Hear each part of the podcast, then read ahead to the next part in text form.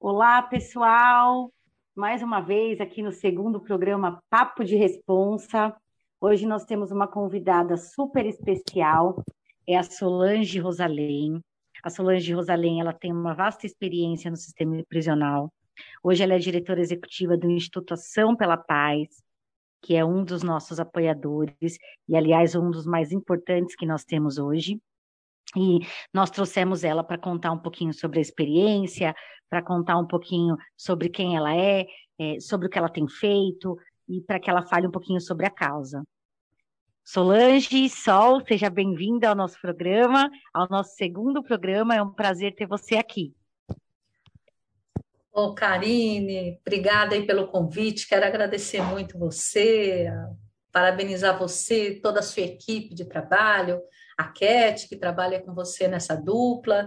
Que bacana a gente ter essa oportunidade de comunicar mais esse trabalho de responsa, que é um trabalho que vocês têm feito assim com tanta dedicação, né? Algo assim, um território muito novo que está sendo tratado com, com muito respeito, né? Há alguns anos. E eu acho que vocês contribuíram muito para isso, viu? Agradecer essa oportunidade da gente fazer parte disso, viu, Karine? Muito obrigada. Imagina, nós que agradecemos a sua presença aqui, Sol. Então, Sol, é, eu vou passar a fala para você, para você nos contar um pouquinho sobre a sua experiência com o sistema prisional, como ela começou e qual que é a sua visão e o que, que te levou a fazer parte do Instituto Ação pela Paz e desenvolver o trabalho que vocês desenvolvem hoje. Ah, bacana. Então, Karine, é, e ouvintes né, desse podcast. Espero que muita gente ouça, conheça o trabalho de vocês e que a gente tenha como conectar as coisas. Bom, a minha ligação com o sistema prisional, ela começou muito cedo, porque meu pai trabalhava no sistema prisional, e eu, hoje eu tenho 60 anos, mas desde os seis anos eu frequento presídios, e ele trabalha, trabalhava na qualificação de pessoas, porque tinha uma tipografia dentro do Carandiru. Então, naquela época era muito comum os servidores públicos levar os filhos no fim de semana, porque era uma forma deles conviverem, e eu convivia muito com os filhos dos, das pessoas que estavam em privação de liberdade. Em geral, a família ia fazer as visitas, a esposa e tudo, e lá na parte externa do Carandiru ficavam, ficavam os filhos e nós ficávamos brincando com eles. Eu acho que isso foi um, um despertar muito grande para mim, uma naturalidade muito grande. Eu conheci um presídio e eu tinha um estranhamento muito grande na saída, porque com seis anos a gente tem pouca consciência de algumas coisas. Eu lembro que as mães saíam irritadas, às vezes apressadas, e os coleguinhas estavam brincando comigo e iam embora meio que eles são pegados pelo braço, sabe, para ir embora, e nós. E eu continuava ali querendo brincar mais um pouco, sabe? Então, desde ali veio uma sensibilidade para esse público, e quando eu fui estudar, sou economista e tudo, e quando eu tive uma primeira oportunidade de um concurso público, mas que não fosse para trabalhar como agente de segurança, mas que pudesse ser dedicada a formação dessas pessoas, trabalhar na área da educação, eu prestei esse concurso. Eu já era economista na época e eu tive a oportunidade de, de entrar na FUNAP, que é uma fundação pública chamada Professor Dr. Manuel Pedro Pimentel, que era uma fundação de apoio à pessoa presa, né? que trabalhava na linha de qualificação profissional, educação, e também fazer oferta da assistência jurídica gratuita através de um convênio que tinha com a PGE. E, e foi aí que eu entrei, que eu iniciei esse trabalho. Com relação à visão né, sobre esse trabalho, é, é de que ele não pode parar, que nós sabemos muito pouco sobre o apoio da recuperação da pessoa em privação de liberdade mas sabemos que o, maior objetivo é que essa pessoa não retorne ao crime, que ela tenha condições de, de, de se libertar dessa condição de, do crime e viver de uma forma feliz né, com as suas famílias. Então, nessa direção, assim que, que eu trabalhei 16 anos né, dentro da FUNAP, dessa fundação pública, dentro desses programas de educação, cultura, trabalho. E, na sequência, eu tive essa oportunidade de instituir, de fazer, de fundar, eu sou cofundadora do Instituto Ação pela Paz. E o grande idealizador do Instituto e que permitiu que, que eu pudesse até fazer essa mudança de, de local, né, de trabalho, mas trabalhando com as mesmas pessoas, foi o Jaime, é, Jaime Brasil Garfim, que é o que na época era até o presidente do Conselho da Porto Seguro. E ele também tinha algumas questões, alguns incômodos com relação a essa questão, principalmente a questão da violência no país, né, essa escalada de violência, e ele sempre falava: puxa, mas a gente tem que fazer um tratamento, um trabalho muito digno para que as pessoas possam é, não retornar ao mundo do crime, que elas tenham melhor condições de, de retornar para a sociedade civil e se engajar na sociedade, né? E foi aí que nasceu o Instituto Ação pela Paz, que é onde eu, eu estou já há sete anos. Né? Sol, me diz uma coisa aliás, diz, diz para nós, é, quando você tomou, fez essa escolha, né, de prestar esse concurso para ir trabalhar dentro do sistema prisional e você passou no concurso e começou a atuar pela FUNAP, você sofreu muito preconceito? É, acho que de alguma forma é, as pessoas assim tinham uma crítica. Sempre ouvi muito, oh, Solange, você tem tanta capacidade e você vai querer se dedicar às pessoas que cometeram crime, você tem tanta capacidade para as coisas. E isso nunca me incomodou, viu? Assim, eu falava, puxa, mas se eu tenho alguma capacidade, é, ela tem que ser utilizada para aquilo que faz sentido na minha vida, né? E, e acho que assim, eu tenho muita leveza com esse assunto. Eu acho que eu mais trouxe pessoas para fazer parte desse barco, dessa missão e tudo, do que sofrer com, com algum comentário que pudesse falar: nossa, você está tratando de pessoas que ninguém gostaria de trabalhar, porque você não vai trabalhar com outro segmento, ajudar outras pessoas. E, e para mim, acho que sempre fez muito sentido, mas as pessoas assim tinham um pouco essa, essa visão, chama às vezes muito de preconceito isso, mas é, olha, eu acho que eles pensavam um outro caminho para mim. E eu gosto muito de escolher os meus caminhos, e, e acho que com pouca argumentação as pessoas queriam até fazer parte disso também. Então, acho que ou, talvez o meu maior ativo seja é, mostrar o quanto essa área é uma área que todo mundo tem um espaço de contribuição. Uma pessoa que tem um parente preso, uma esposa que tem um esposo que está preso, um filho, o vizinho dessa pessoa pode fazer alguma coisa né? A, a escola que ele estudou pode fazer alguma coisa, os parentes deles, as outras pessoas, todo mundo pode fazer alguma coisa no sentido de, de apoiar até durante o cumprimento de pena, mas principalmente depois, no pós-pena. Acho que todo mundo tem um espaço de contribuição.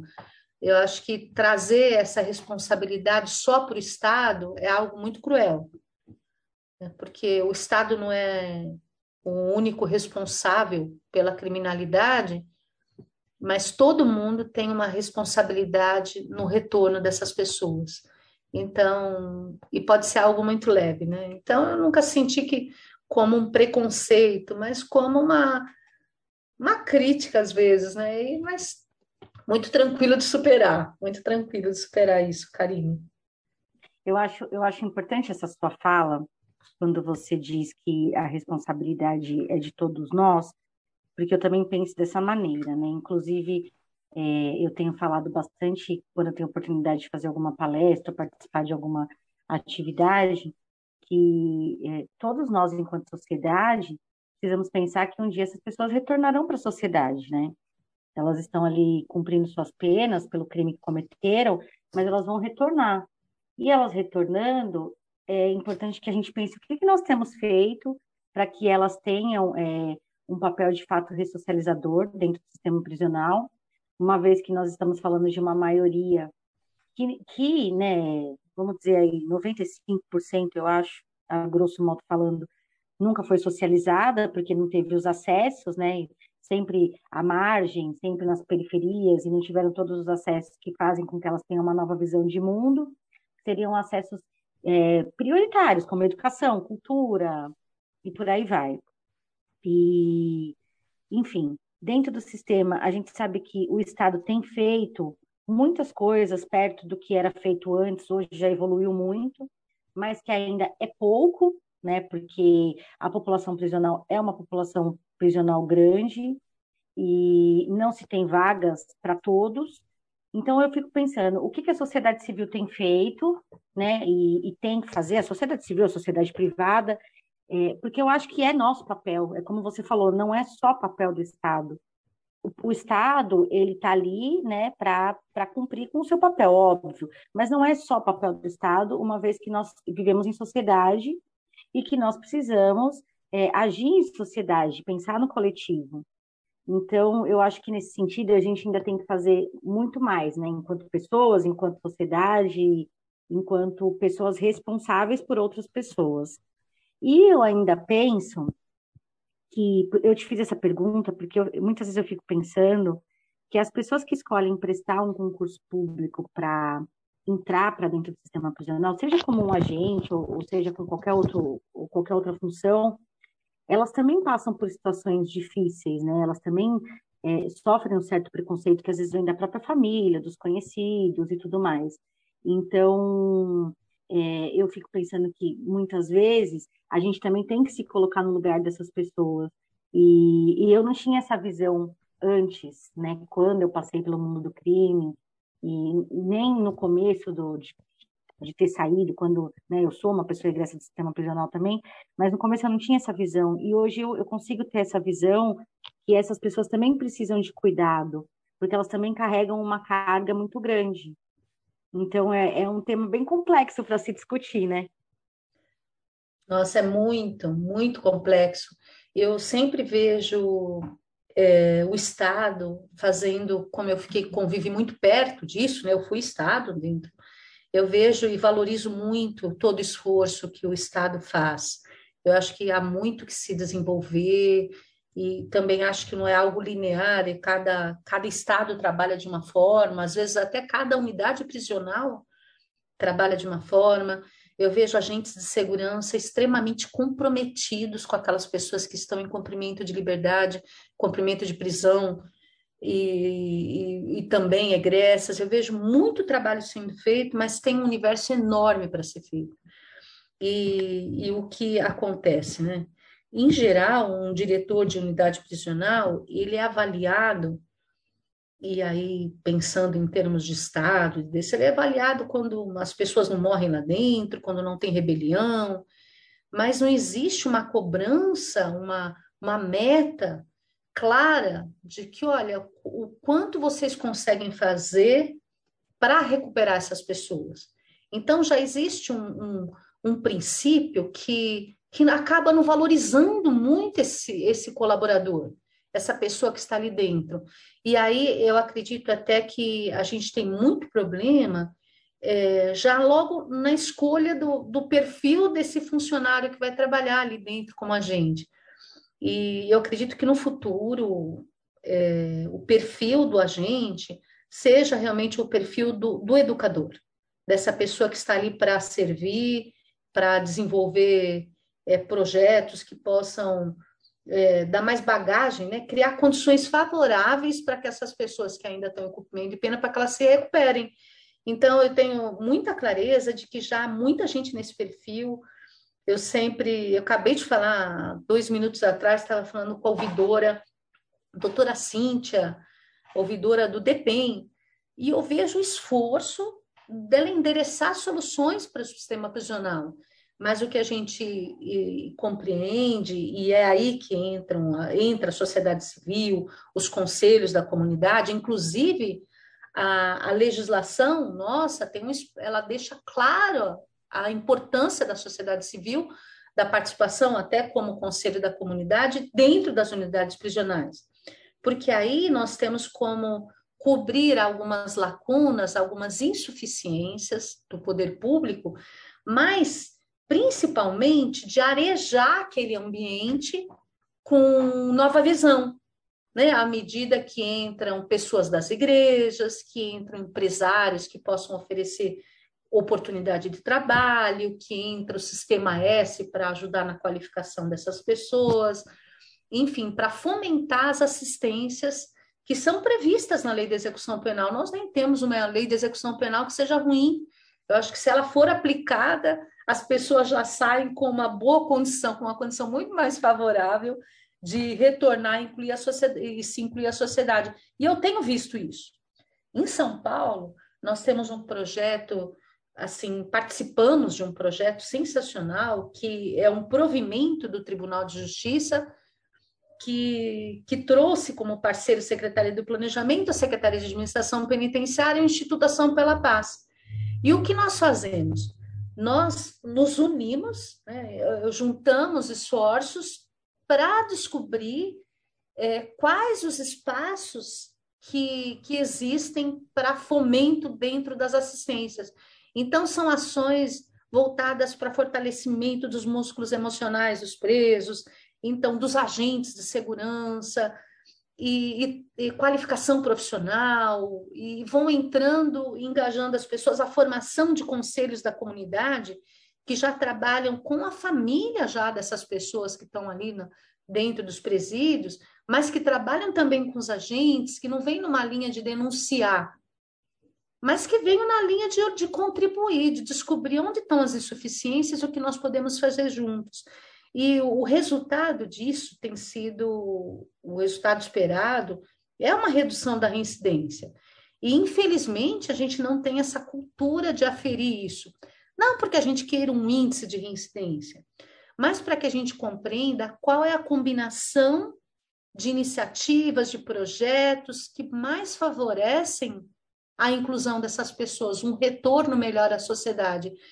E nós temos visto na última aferição, nós já estamos na terceira aferição, 89% das pessoas que participaram de projetos não retornaram, até o momento da pesquisa, para o mundo do crime. Elas não foram não foram capturadas, não foram presas. Então, isso foi muito animador. Desde o primeiro momento da primeira pesquisa, nós temos percebendo que se houver uma atenção, atenção mesmo, que acho que é uma atenção é uma das coisas mais importantes que alguém pode oferecer para alguém, mas se houver uma atenção direcionada, focada na, no apoio a essas pessoas, inclusive dos agentes de segurança também, que os resultados do cumprimento da pena podem ser mais efetivos. Então, a gente está confiando muito nesse processo de união de todos em torno desse problema.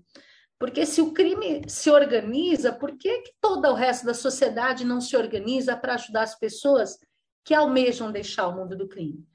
Então, nós não temos ainda é, indicadores de quanto depende da pessoa tomar a decisão de, de mudar a sua vida, a sua trajetória, as suas escolhas, a pessoa que é o público-alvo, é, nós não sabemos qual o percentual que depende dele.